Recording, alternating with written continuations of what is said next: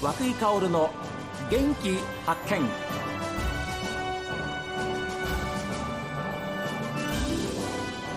おはようございます和久井薫です和久井薫の元気発見一日の始まりは私が発見した北海道の元気な人と出会っていただきます今週はですねえ札幌市中心部です大通り西18丁目の炭火屋鳴海のご主人でいらっしゃいますえ鳴海健一さんそして奥様のみゆきさんにえお話をお伺いしますおはようございますよおはようございます。ろしくお願いしますお願いします。場所的にはご主人いいとこですねそうですね。ええ結構あのサラリーマンがメインなんですけど、はいはい結構転勤族も多くて、ええコロコロ変わるんですけど、はい新たなこの出会いがあって、えええはい。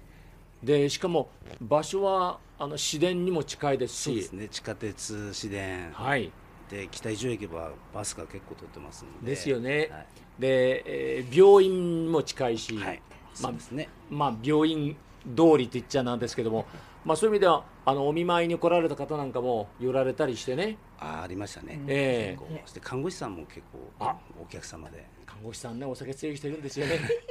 まさか患者さんが来るってわけにはいかないと思いますけれどもいずれにしまして本当にえー立地条件最高のお店でございます、えー、炭火屋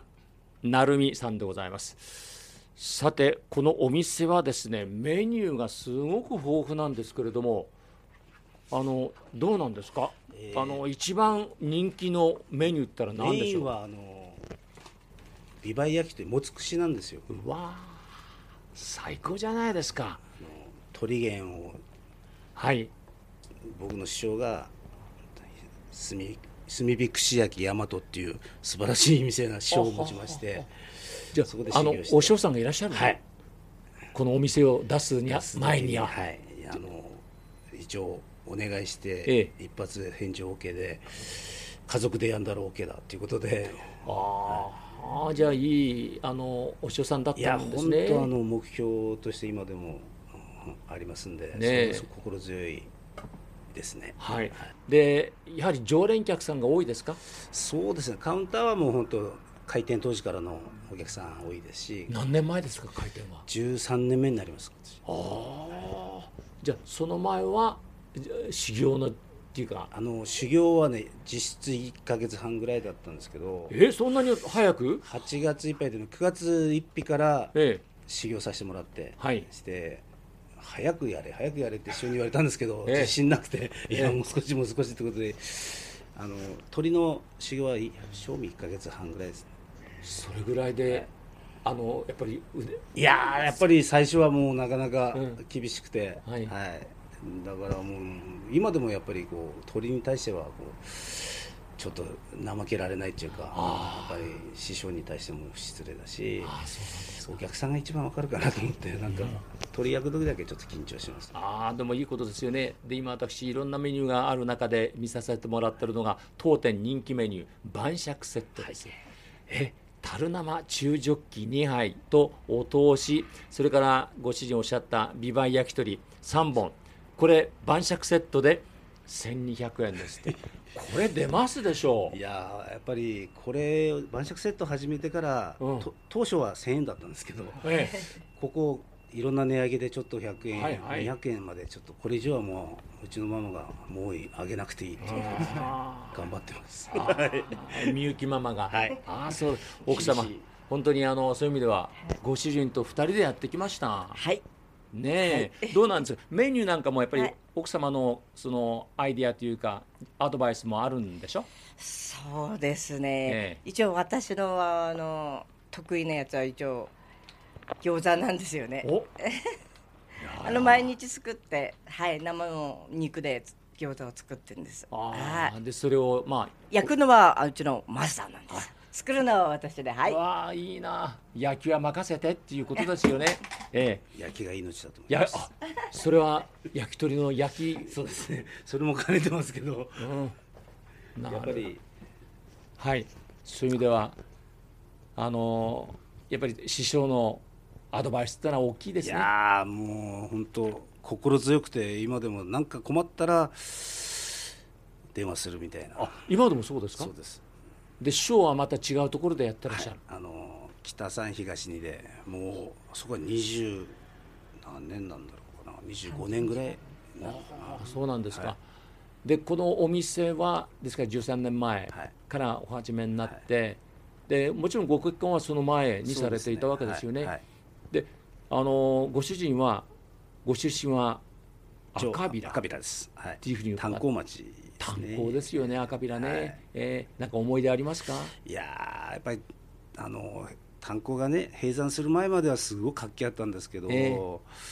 やっぱり閉山してからもうちりじりみんな散っちゃって、うんでちょっと寂しい町ですね今あの人口もどんどんどんどん減ってきてますもんねこれ学校もなくなるしそう ですね。 赤平とお聞きして、実はですね、僕もちょっとあの、成美さんのことを調べて伺ったわけですけれども、成美さん、はい赤平東高校のはいサッカー部ご出身でいらっしゃいます。そうです奥様はそれはご存知でした、はい、知ってます。はい。えーじゃあ、そのお話なんかも結婚されてからご主そう人ですすねるんですか聞いてましたね。聞いてました。はい。あの実はですねご主人私あの今日ご主人が赤目東っていうふうに聞いていつ頃のこと一番覚えてますいややっぱりあの高校3年の時のうん全土大会がやっぱり一番ですね、今高校3年の時の全道大会っていうふうにはい成美さんおっしゃったんですが、まさしくその赤平東高校は高校3年生成美さんが高校3年生のその全道大会というはい、準優勝なんですいやー大きな大谷ローラン大谷という大きな壁をなんとか破りたかったんですけど、えやっぱりちょっと力の差はあったのかなと思います。赤平東と室蘭大谷高校昭和53年の決勝戦で決戦勝ですってるんですよね、はいそうなんですで実はその室蘭大谷高校は赤平東を決勝で破って全国大会に行くんですよ、はいでその室蘭大谷高校が全国大会準優勝するんですはいですからいかに赤平東高校が存在が大きくてね強かったかっていうことなんですよ頑張ったんですけどね。頑張ったんですよね、で予選のことはあんまり覚えてらっしゃいませんうんとねいや準決勝は高生札幌高生と当たったのを覚えてますね。準決勝で高生と当たってると思うんですよね。はい札幌高生とはいはい得点は2対1だったと思うな。ピンポンです雨の中だったんですよ。雨の中です、はい突き寒むあのグラウンドグラですよね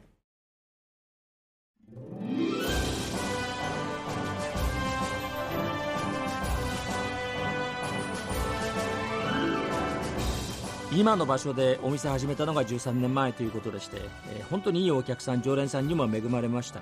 で私も取材が終わってですね伺ったんですけれどももう最高の雰囲気のお店でしたねええ晩酌セットっていうのがあるんでこれが皆さんおすすめですさあこの続きはまた明日